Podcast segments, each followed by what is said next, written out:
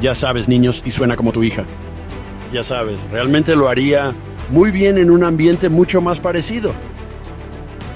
Sí, y eso es, en última instancia, lo que hemos sido capaces de encontrar para ella. Pero realmente fue una pena porque, de nuevo, durante un tiempo estuvimos en el condado de Fairfax, en el norte de Virginia, tantos recursos, pero de nuevo, esos recursos no estaban orientados a lo que nuestra hija necesitaba.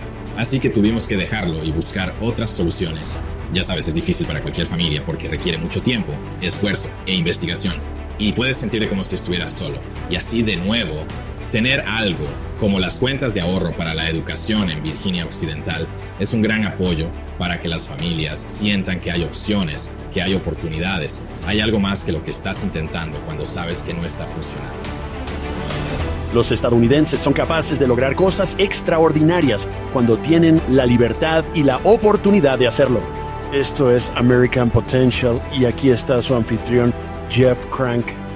Hola. Gracias por acompañarnos en otro episodio de American Potential. Estás haciendo que este programa literalmente despegue. Y estoy tan orgulloso. Ya sabes, estamos 11 meses en el show. Empezamos 11 de febrero de 2023. Y sorprendentemente, si se tienen en cuenta las descargas y las visualizaciones de vídeos en Internet, ¿adivinas cuál es nuestra cifra? 12 millones y medio de descargas y vídeos vistos. 12 y medio. Son 12,3 millones descargas y visionados de vídeos entre el 1 de febrero y finales de año. Es decir, en 11 meses, eso es lo que teníamos, y ha crecido exponencialmente, 3.300.000. Solo en diciembre. Así de rápido está creciendo. Es la velocidad del rayo. Y todo gracias a que ustedes escuchan y ven este programa. Y su fascinación, su intriga por escuchar estas grandes historias de personas que rompen las barreras impuestas por el gobierno. Eso es lo que hace que esto tenga éxito. Así que gracias a ti. Por hacerlo. Si tienes comentarios sobre el programa, envíalos a jeff a americanpotential.com. Me encantaría conocer tu opinión, tus comentarios, tus pensamientos. Si tienes grandes ideas para invitados, me encantaría escucharlas también. Bueno, eso your cheese Escucha, hemos hablado mucho sobre esas y la educación en este podcast en los últimos 11 meses, porque es una de las cosas que es tan poderosa en todo Estados Unidos en este momento, es la libertad educativa. Para los niños en la educación K12. Y hemos hablado de eso muchas veces, hemos hecho muchos programas, destacó tantas historias y ejemplos magníficos de todo el país. Lo importante que es que los alumnos se encuentren en el entorno de aprendizaje que mejor se adapte a ellos. Ya hemos tenido invitados para hablar de cómo cambiar el entorno de aprendizaje de un alumno, ayudarles a empezar a prosperar. Y algunos de estos estudiantes tuvieron esa oportunidad porque su estado aprobó algo llamado cuenta de ahorro para la educación. Ahora, hoy, vamos a compartir otra historia de éxito de cómo un estudiante en Virginia Occidental está utilizando la beca HOP, que ya hemos destacado en este programa, asistir a una escuela que la ayude y a la forma en que aprende mejor. Ahora, una parte interesante de esta historia es que su madre es una gran defensora de las escuelas públicas. Pero su madre vio cómo el hecho de tener a una de sus hijas en un colegio privado le ayudó a darle las herramientas que necesitaba para tener éxito. Es un verdadero aprendizaje a la medida del niño. Ahora, nuestro invitado de hoy es el padre del estudiante de la beca Hope, y quiero dar la bienvenida a Tristan Levitt al programa. Tristan, gracias por estar con nosotros. ¿Qué tal? Estupendo. Muchas gracias por recibirme, Jess. Sí, por supuesto. Quiero hablarte rápidamente sobre Virginia Occidental.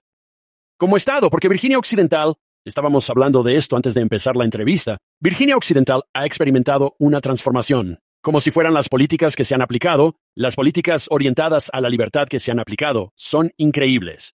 Y realmente ha transformado lo que solía ser un estado uno controlado, ya sabes, realmente controlado por los demócratas a uno controlado por los republicanos. Es sin duda un cambio que se ha producido. Pero, pero, pero más importante que eso, ¿cierto? Mucho más importante que eso es la oportunidad. Oportunidades económicas y educativas para los ciudadanos de Virginia Occidental. Y me encantaría escuchar tu opinión al respecto. Sí, absolutamente. Así que Virginia Occidental ha sido un estado educativo difícil durante muchos años y hay muchos factores que influyen en ello. Es un estado donde muchos es un estado con altos niveles de pobreza. Está declarado, especialmente durante la epidemia de opioides, se ha visto especialmente afectada. aquí sobre el 2010 y especialmente con la salida de gran parte de la industria del carbón. Así que hay muchos factores que han contribuido a algunos de los retos del panorama educativo del Estado. Pero desde que hubo un cambio en la legislatura, se han intentado muchas políticas nuevas en los últimos ocho años más o menos. Y es realmente notable ver el impacto que han tenido. Así que la beca del Papa Siguiendo otros cambios en el Estado, la beca Esperanza se acaba de aprobar hace un año yo siento hace ahora dos años. Y realmente ha tenido un impacto fascinante en el Estado, donde siempre había habido un gran porcentaje de educadores en casa. Pero hemos visto un montón de microescuelas apareciendo, beneficiarse directamente solo de estos fondos. Y hay entusiasmo por lo que esto puede significar para el Estado al experimentar con estas cosas nuevas. Y ver a la gente, ya sabes, otra vez, simplemente aplicando diferentes enfoques. Así que es un momento realmente eh, emocionante para el Estado y realmente un momento maravilloso para poder intentar y continuar persiguiendo políticas educativas que realmente beneficien a los niños de aquí, porque eso es lo que a todos nos importa, ¿verdad? Virginia Occidental, por encima de todo, necesita una mano de obra que pueda competir con otros estados. Muchos de los chicos que se gradúan aquí, incluida mi mujer, cuando se graduó en el instituto se fue a estudiar a otro sitio. Y entonces de trabajo. Y así, ya sabes, eh, la mayoría de sus amigos se han ido del estado. Y así volver aquí, no hemos estado aquí durante toda su vida adulta, pero volver aquí y ver la gran oportunidad que hay de atraer a la gente de vuelta a Virginia Occidental, tanto para las oportunidades económicas, sino también junto con eso para la educación que lo hará, que sea lo suficientemente bueno para los que vuelven y también beneficia a una generación futura que pueda quedarse aquí y tener buenos empleos y la educación que necesitan para triunfar. Cierto. Bueno, y lo que vemos en Virginia Occidental es revolucionario. Eh, de verdad. Pero te diré, es un momento emocionante en América ahora mismo para la libertad educativa. Y por fin creo estamos despertando como país para arreglar un sistema que hemos tenido durante un siglo. Más de un siglo. De la educación K12. Y realmente adaptarlo a los niños, ¿verdad? Y por lo que es justo, es notable lo que estamos haciendo. Hemos destacado algunas historias increíbles aquí, donde las mamás se han unido y formado una escuela o una especie de cooperativa de educación en el hogar, o ya sabes. Y de nuevo, puede que no funcione para todos los niños, pero funciona para sus hijos. Y eso es lo importante. Y por eso nos estamos alejando de esta talla única que siempre hemos adoptado en la educación. Y nos estamos moviendo hacia, ya sabes, individuos que es el hombre. Eso es lo que es América como individuos. No se trata de lo colectivo y de asegurarse de que todo el mundo es igual. Se trata de la individualidad. Y eso es lo que realmente me gusta. Ahora, quiero hablarte de ello. Y estoy ansioso por escuchar esto porque mientras hablo de individualidad, usted y su esposa tienen cinco hijos. Cuénteme cómo es tener una casa llena de cinco niños correteando. Son una gran bendición, por supuesto. Pero está ocupado. El mayor está en primero de bachillerato y el pequeño va a la guardería este año. Y, todos ellos son muy divertidos. Todos tienen diferentes actividades en las que participan, todos tienen diferentes intereses, diferentes pasiones. Mi mujer y yo venimos de familias numerosas. Yo soy el mayor de siete hermanos y ella de cinco. Hemos hecho todo lo posible para ayudarles a perseguir sus intereses. Y es bueno, ellos ya sabes, como cualquier grupo de individuos, cierto, hay, muchas diferencias entre ellos, pero verlos trabajar juntos, verlos cooperar y apoyarse mutuamente es algo realmente maravilloso. Y por supuesto, como sabrás y como cualquier padre sabe, no importa lo que hagas en tu vida, ya sabes, a veces en el trabajo eh, las cosas van genial, a veces las cosas no van tan bien, puede que hayas metido la pata hasta el fondo, pero cuando llegas a casa, a tus hijos no les importan, están tan contentos de que papá esté en casa. Es con diferencia lo más gratificante que he hecho en mi vida. Y estoy seguro de que sabes que yo también tengo dos hijos. Mi familia creció. Había cinco niños al igual que su familia, sus hijos. Los niños son diferentes. Cierto. Y eso es lo asombroso. Y la forma en que siempre hemos abordado la educación es que tratamos a todos los niños por igual. Pero cualquiera que tenga más de un hijo sabe que los niños son diferentes. Quiero decir, todos son muy diferentes. Y quiero decir, ¿te ha pasado con tus hijos? No solo sus personalidades son diferentes, sino que su forma de aprender es muy distinta. Lo supondría. Sí, absolutamente. Y, es gracioso porque no estoy seguro de haber apreciado esto eh, tanto inicialmente. El mayor de los cinco es un niño y luego hay cuatro niñas. se parecía a mí de pequeño y teníamos muchas similitudes. Pero a medida que crecía, ya sabes, sería fácil para mí dar por sentado que él tendría el mismo interés. Y por supuesto no fue así. Y lo mismo en cuanto a su interés por aprender y cómo lo enfoca, y ese ha sido el caso de cada uno de nuestros hijos. Y también puede ser duro porque, por supuesto, incluso entre ellos, ¿verdad? Después de él, las siguientes son dos chicas que se llevan un año y medio, poco más. Y la competencia entre ellos a veces puede ser realmente difícil, ¿verdad? Porque ya sabes, son tan diferentes. Así que solo tienen diferentes puntos fuertes. Y así ya sabes, uno entra en un programa de superdotados, el otro se siente mal si entra o si no entra, bien o tan cerca. Pero está tan claro que todos tienen puntos fuertes diferentes, todos tienen debilidades diferentes. Por eso, en nuestra casa, nuestra prioridad ha sido averiguar qué es lo que más les interesa y cuáles son sus puntos fuertes y satisfacerlos también en su educación, porque queremos que se les valore y que se destaquen sus puntos fuertes individuales para que puedan tener tanto éxito y tanta confianza en sí mismos como sea posible en la vida. Sabes, mencionaste que tu hijo se parecía a ti. Mi hijo se parecía a mí, ella también. Ahora tiene 25 años. Pero cuando tenía 8, alguien se le acercó y le dijo, no, oye, ya sabes, te pareces a tu padre. ¿Y sabes lo que dijo? Tristán dijo, sí lo sé, pero aún hay tiempo para crecer. Quiero decir, me encantan los niños de verdad. Y quiero a mi hijo. Pero de todos modos, oye, ahora tú y tu esposa tienes opiniones diferentes, ¿cierto? Cuando se trata de la elección de escuela. Así que me encantaría oírlo. Dime tu opinión frente a la opinión de tu mujer sobre la elección de escuela y la libertad educativa, como me gusta referirme a ello. Pero, ¿de dónde vienen esas opiniones? Sí, claro. Así que tuve una muy... Supongo que ideológico es una mala palabra en cierto sentido, pero tal vez solo literalmente en términos de solo se centró en las ideas, ¿verdad? Y así todo el tiempo que estaba creciendo, Siempre me ha interesado la política, siempre he seguido las noticias de cerca, así que como una especie de niño de los 90, ¿verdad? La elección de escuela era un tema muy importante en todo el país, y lo seguí de cerca. Tanto mi mujer como yo somos producto de la escuela pública. Y así fue interesante, sin embargo, como salimos y nos conocimos, que ella es mucho más pragmática en muchas cosas, mientras que yo diría, bueno, la teoría sería que si haces X, Y y Z, entonces la mejor manera de obtener esos resultados es empezar por A, B y C. Y ella tuvo una experiencia muy diferente, en parte porque creció aquí en Charleston, Virginia Occidental.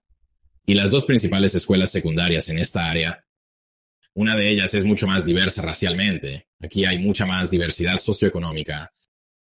Y por supuesto, ya sabes, no solo aquí y el tipo de la, aunque pequeño, pero lo que la gente de aquí podría llamar el centro de la ciudad de Charleston. Y otra vez, no es nada en comparación con las grandes ciudades, pero también con la pobreza que se ve en todo el estado. Y eso realmente dio forma a cómo ella ve las oportunidades que la gente tiene y su reconocimiento de eso.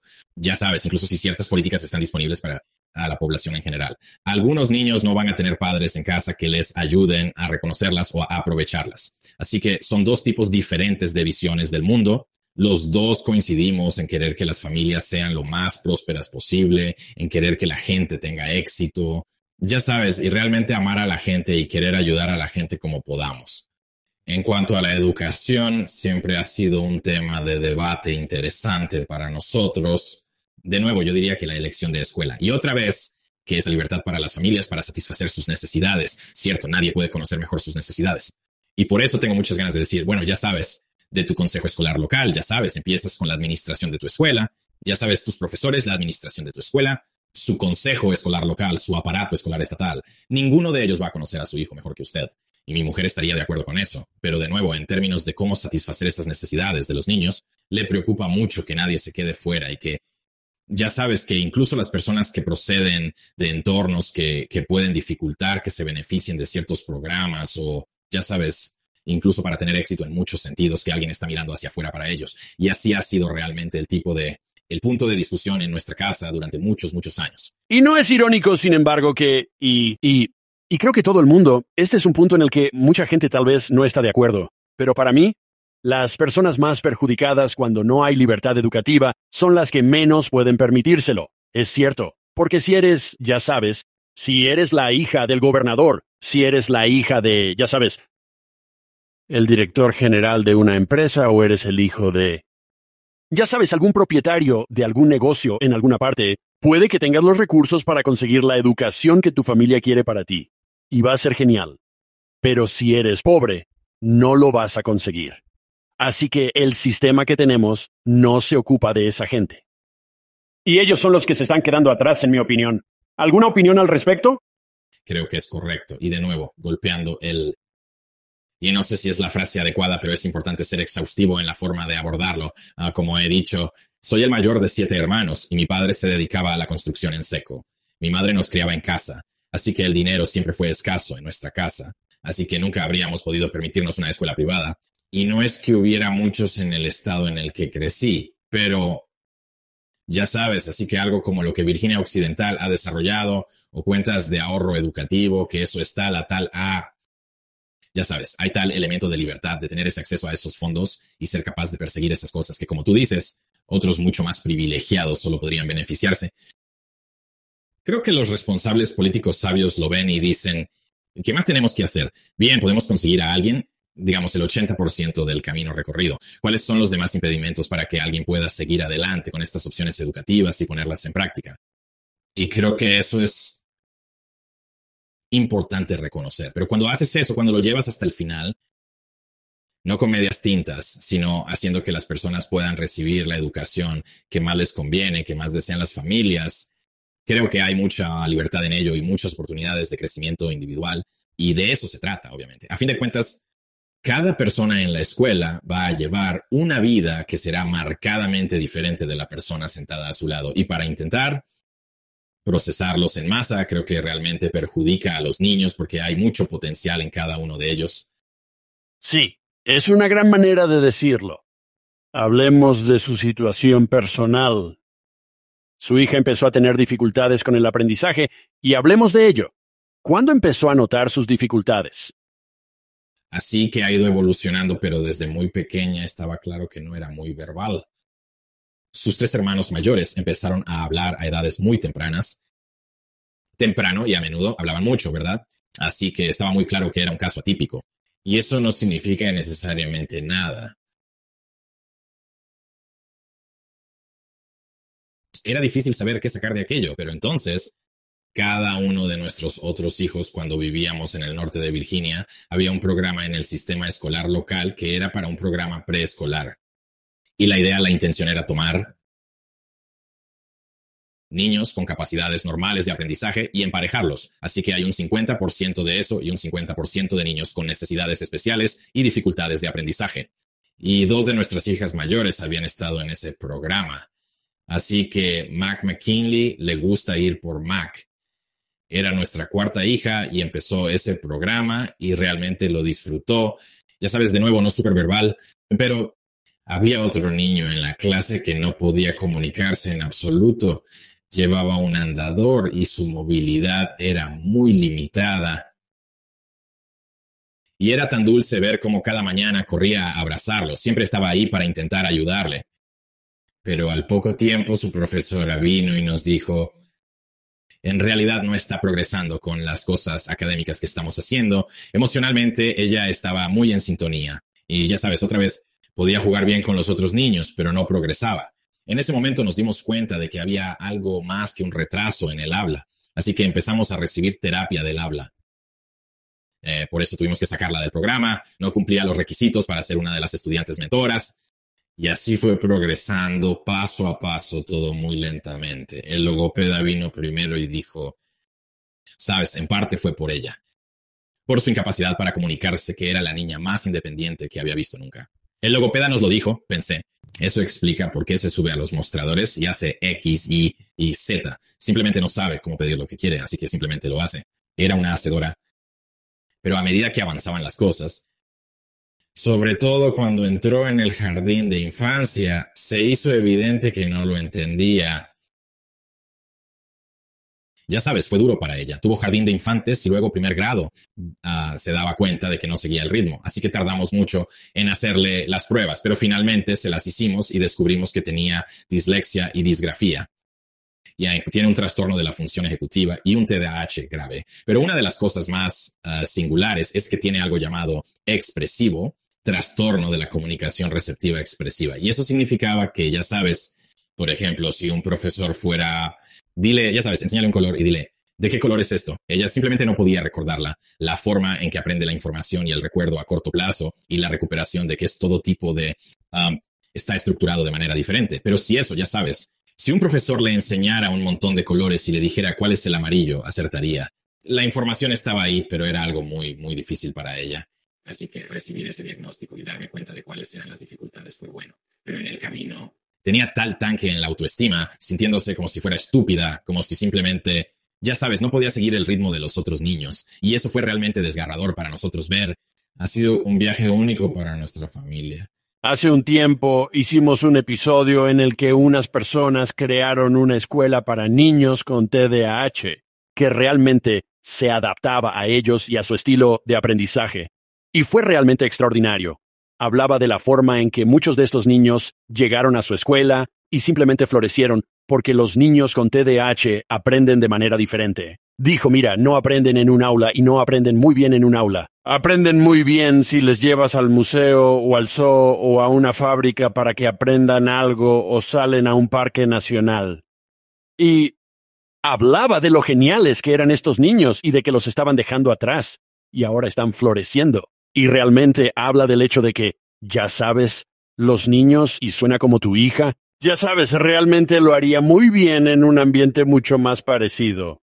Sí, y eso es, en última instancia, lo que hemos sido capaces de encontrar para ella. Pero realmente tiene, ya sabes, fue una pena porque, de nuevo, durante un tiempo estuvimos en el condado de Fairfax, en el norte de Virginia, con tantos recursos. Pero, de nuevo, esos recursos no estaban orientados a lo que nuestra hija necesitaba. Y así tener que dejar eso y encontrar otras soluciones, ya sabes, es difícil para cualquier familia porque requiere mucho tiempo, esfuerzo e investigación y puedes sentirte como si estuvieras solo. Y así de nuevo, tener algo como las cuentas de ahorro educativo en Virginia Occidental es un apoyo para que las familias sientan que hay opciones, hay oportunidades, hay algo más que lo que estás intentando cuando sabes que no está funcionando.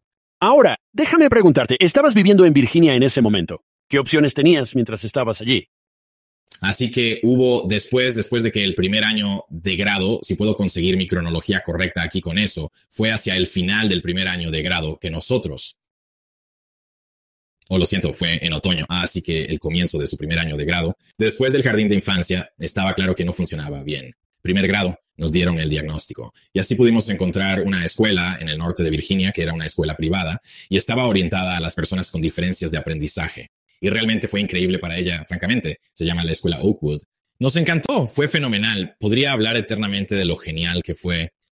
La verdadera dificultad para nosotros fue que nos sentimos realmente llamados a volver a Virginia Occidental. A mi trabajo se fue a distancia y nosotros, ya sabes, otra vez, tal vez, tal vez en parte debido a la opinión de mi esposa de que una buena familia puede tener un gran impacto. Realmente queríamos volver a esta zona y ella quería que nuestros hijos volvieran a la misma escuela a la que ella había ido. Ya sabes de nuevo, donde allí había mucha pobreza, había, había algunas luchas definidas. Y así el número uno, ya sabes, la pregunta comodín para nosotros era cómo, cómo podríamos alejar a nuestra hija de la escuela donde está prosperando. ¿Y cómo sería de nuevo? Volveríamos a la etapa en la que realmente tiene dificultades, no solo académicas, pero con su autoestima. Y así llegamos a Charleston, rezamos mucho, pero sentimos que la mudanza era lo correcto. Así que exploramos muchas opciones. El verano que nos mudamos, la llevé a una hora de distancia. La Universidad Marshall es una escuela en Huntington, Virginia Occidental. Y todos los días conducía una hora hasta allí para su tutoría de dislexia y luego una hora de vuelta. Y luego, una vez que comenzó el año escolar, encontramos a alguien que estaba aquí en la ciudad que podía hacer eso pero aún tardaba unos 30 minutos en llegar después de que terminara la jornada escolar y se le pasara el efecto de la medicación para el TDAH. Y ella simplemente no quería aprender en ese momento. Y así nos enteramos a mitad de curso de que una escuela Montessori local ofrecía esta tutoría única que ella recibía durante la jornada escolar. Y como eso estaba disponible y la beca Hope también, así es como pudimos juntar las piezas para que ella fuera a esta escuela realmente maravillosa. Yo no había estado familiarizado con el método Montessori o la educación antes de esto, pero es muy adecuado para que ella vaya a su ritmo, para que no la comparen siempre con sus compañeros y para que pueda progresar al ritmo que tenga más sentido para ella. Y eso ha sido una gran bendición para nuestra familia, que ha sido posible gracias a esta beca Hope, como la llaman aquí en Virginia Occidental. Ahora, antes de que te mudaras a Virginia Occidental, ¿sabías mucho sobre la beca Hope? ¿Alguna vez pensaste que utilizarías la beca Hope? Me había enterado de nuevo solo por mi tipo de interés político y siguiendo la política de Virginia Occidental durante mucho tiempo. Y había visto cuando estaba pasando por la legislatura aquí. Yo estaba muy entusiasmado con eso porque, de nuevo, es solo una de esas cosas que los estados que adoptan esas políticas, ya sabes, uh, no solo benefician a los que están en un estado.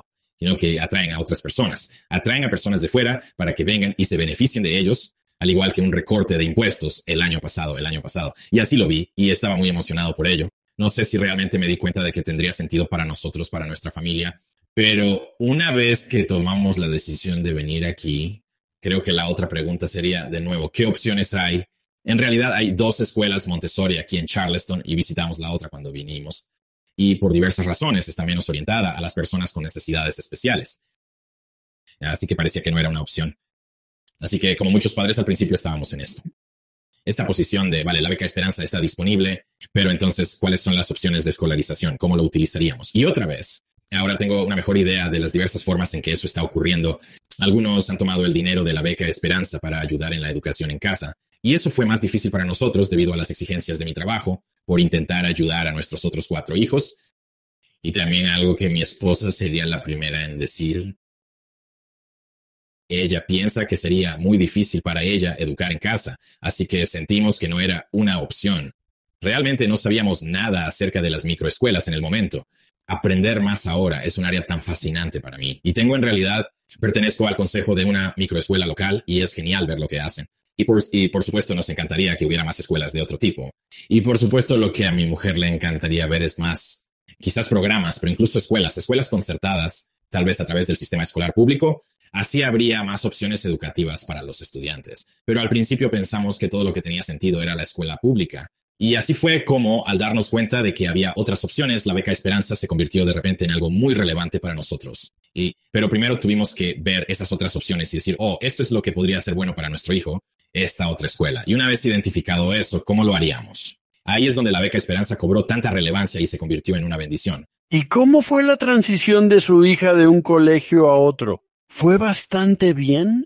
Así fue la forma en que, debido a la forma en que la beca Esperanza se implementó, los que estaban, ya sabes, tomaron algunas decisiones iniciales para que no estuviera disponible para todo el mundo. Inicialmente solo estaba disponible para los estudiantes que venían de las escuelas públicas. Así que los estudiantes que ya han estado, digamos, en esta escuela Montessori inicialmente no eran elegibles. Espero que eso cambie porque, de nuevo, creo que beneficiará a muchas familias. Pero para nosotros tuvo que ser a mitad de curso.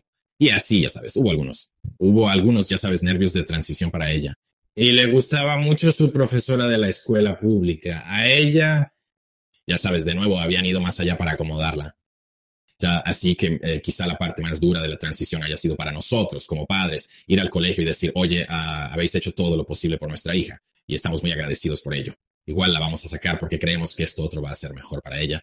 Pero yendo a esto, a la escuela Montessori, la mitad de sus compañeros también tenían dislexia.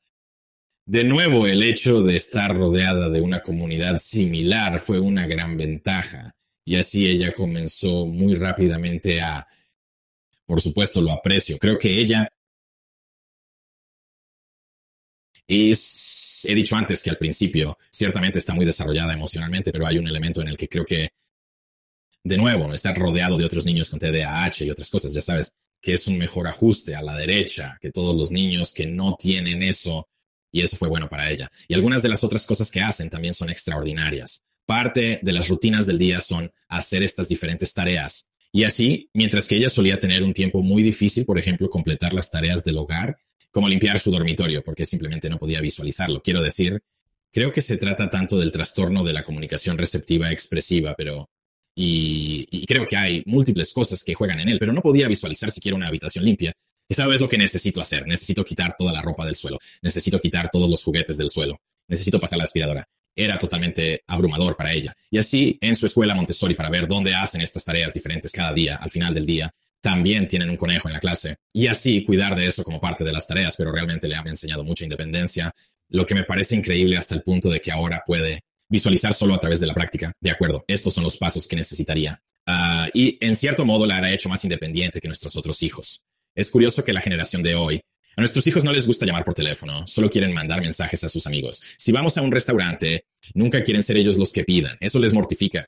Y a Mac le encantan esas cosas, ¿verdad? Le encanta gustar. Vale, puedo hacer esto, puedo hacerlo por teléfono. Puedo llamar a mis amigos. Literalmente cuando vamos al a los restaurantes e incluso en el drive-thru, que en realidad no acomodar a nadie más que el conductor de pedidos, pero ella va a decir, puedo hacerlo, por favor. Y así bajaremos la ventanilla trasera para que pueda asomarse y pedir. y a ella le encanta sentir esa independencia y usar esas habilidades para la vida que ha estado aprendiendo en su escuela Montessori. Así que, quiero decir, has visto una verdadera transición, ¿verdad? De cómo era antes. Supongo que como ella estaba aprendiendo, pero también parece que incluso como su emocional y, y bienestar físico antes de ir a esta nueva escuela y ahora, al igual que es solo, parece que ha sido transformador. Lo ha sido, lo ha sido. Y ya sabes, de nuevo, una parte de esa transformación fue la confianza. Y ese fue el beneficio de pasar de la escuela pública a la privada en Virginia. Y luego su, su confianza comenzó a disminuir de nuevo aquí en Virginia Occidental, en la escuela pública, y por lo que una parte de ella es Supongo que una parte es la confianza académica, quizá lo diga así, ¿verdad? Y luego una parte de ella es solo esto en general, tipo de resistencia emocional y confianza, no solo en su capacidad de aprendizaje o su confianza en su voluntad de leer, sino realmente en todas las áreas de su vida. Y eso para mí es lo más importante. Si ella, ya sabes, no quiero prejuzgar y esto me emociona un poco, ¿verdad? Pero puede que nunca se dé el caso de que sea una lectora increíble. No lo sé, me encantaría que lo fuera, me encantan los libros. Ya sabes, en nuestra lectura, en nuestra casa, valoramos mucho la lectura. Independientemente de que eso ocurra o no, para ella poder pedir algo del menú o leer las señales de tráfico es una vida radicalmente distinta a si no pudiera hacerlo. Hubo un tiempo en que las dificultades eran tan graves que nos preguntábamos si alguna vez podría hacerlo. Y ahora no tengo ninguna. Ninguna preocupación sobre cómo será su desarrollo. Ella, ella de nuevo es una persona tan emotiva. Es la primera de nuestros hijos que siempre da las gracias por cualquier cosa. Muestra más gratitud que los demás. Y ella, ella solo tiene estos realmente otra vez, no solo, no solo hábitos de aprendizaje, sino ahora este tipo de habilidades para la vida que sé que le van a servir mucho a lo largo de su vida. Ya, a ese punto quiero decir, niños tienen. Simplemente tienen ventajas diferentes. Que tienen, tienen diferentes habilidades y cosas que aportan y ella tiene las suyas, ¿cierto? ¿Y tú? Tú has sido capaz de ayudarla con esta decisión. ¿Y la escuela ha sido capaz de ayudarla a encontrarla? Sus habilidades, encontrar el camino, las cosas en las que es buena, cierto, y ya sabes, puede que haya algo en lo que no sea tan buena, pero también ha encontrado las cosas que la hacen florecer como ser humano. Y eso es increíble. Quiero decir, eso es genial. Es genial oír eso. ¿Y tus otros hijos? ¿Cómo les va a tus otros hijos en la escuela? Lo están haciendo bien. Ya sabes, creo que el sistema escolar en sí ha estado, ya sabes, bien para ellos. Otros aspectos no tangibles han sido interesantes, así que, ya sabes, voy a decir que nuestros hijos, no sé si debería entrar en esto, pero mudarse aquí, una de las cosas que mi hijo dijo la primera semana aquí, era solo, dijo papá, a la gente le importa mucho. A la gente no le importa lo que lleves puesto o cualquier otra cosa. Y eso siempre fue algo perpetuo en Virginia del Norte. ¿Verdad? Había tanto juicio y tenías que estar al día con X, Y y Z y tenías que tener estos zapatos y estos pantalones o cualquier otra cosa. Así que mis hijos se han asimilado muy bien aquí y nos encanta la comunidad, ya sabes, tanto en la escuela como en general, ¿verdad? Así que todos ellos han sido capaces de participar en los deportes aquí en Charleston de una manera que era, habría sido mucho más competitivo en el norte de Virginia. Y me río cuando recuerdo la primera jornada de puertas abiertas de la escuela secundaria estas dos chicas muy dulces vinieron y se acercaron a mí y a mis hijas y ahora me río porque son las dos mejores amigas de mi hija, ¿verdad? Cada una para su grupo de edad. Pero en ese momento estas chicas se acercaron y dijeron, ¿querrían tus hijas jugar al fútbol? Y mis hijas eran tan tímidas que no querían contestar, como que se inclinaron como papá, le dices que no, les dices que no, que era un poco tonto, ¿verdad? Pero el año escolar empezó después de eso. Y no sé, tres semanas eh, al mes de empezar el año, mi hija mayor decidió que sí quería jugar al fútbol porque todos sus amigos lo hacían, así que pudo incorporarse a mitad de temporada y todo el mundo se mostró muy complaciente. Y así ha sido realmente una experiencia increíble para nuestros hijos, tanto en términos de, de nuevo, haciendo muy bien académicamente, teniendo realmente maravilloso profesores atentos. Además, el hecho de poder participar en actividades extraescolares les ha ayudado mucho a crecer y desarrollarse, así que han tenido una gran experiencia. Y de nuevo, estamos agradecidos por las escuelas públicas y por lo que han hecho por nuestros hijos. Y una de las cosas en las que estamos muy interesados como familia es en otras ideas que puedan seguir mejorando las escuelas públicas. Pero de nuevo, Creo que la competencia con las escuelas privadas y el acceso y, de nuevo, solo la libertad de las familias es una parte tan importante de esa ecuación para cualquier familia. Una parte tan importante de esa ecuación para cualquier familia. Sí, realmente lo es. Tristan, eh, gracias por, me alegro de que a tus hijos les vaya genial. Parece que a todos les va bien y prosperan en el entorno que más les conviene. Pero gracias por compartir tu historia con nosotros. Muchas gracias por recibirme, Jeff, te lo agradezco mucho. Ya lo creo, pues que tengas mucha suerte. Y escucha, de esto se trata esta pelea. Quiero decir, Tristan hablando, ya sabes, su hija, las necesidades que tenía dentro de la educación. Pero además, parece que todos sus hijos están prosperando. Todos son diferentes, de eso se trata, y eso es lo que hace que esta batalla merezca la pena. En esta lucha por la libertad educativa lo hemos hecho mal. Solo tenemos que admitir que lo hicimos con un planteamiento de galletas. Teníamos una fábrica de niños. Eso es lo que hemos hecho en la educación de K a 12 en América. Fue un error. Pero afortunadamente América está yendo más allá ahora, y están rompiendo el molde, y están intentando averiguar qué funciona mejor. Puede que no sea lo mejor para tu hijo, pero recuerde, tu hijo es diferente a otros niños, y eso es lo importante. Dar a padres e hijos distintas opciones, ponerlos en una situación en la que puedan prosperar. Este es su futuro. Y no deberíamos frenarles en su futuro. Catering a un sistema. Y esta es la batalla de nuestros días, les diré, sobre la educación. Y es estupendo, creo que por fin estamos avanzando mucho en este terreno. Escucha, libertad, son tan fáciles de dar por sentadas. No des por sentadas la libertad y la libertad. Sal ahí fuera y defiende la libertad. Gracias por acompañarnos. Gracias por escuchar American Potential. Puede escuchar más historias de estadounidenses que trabajan cada día para ampliar la libertad y las oportunidades en sus comunidades visitando americanpotential.com.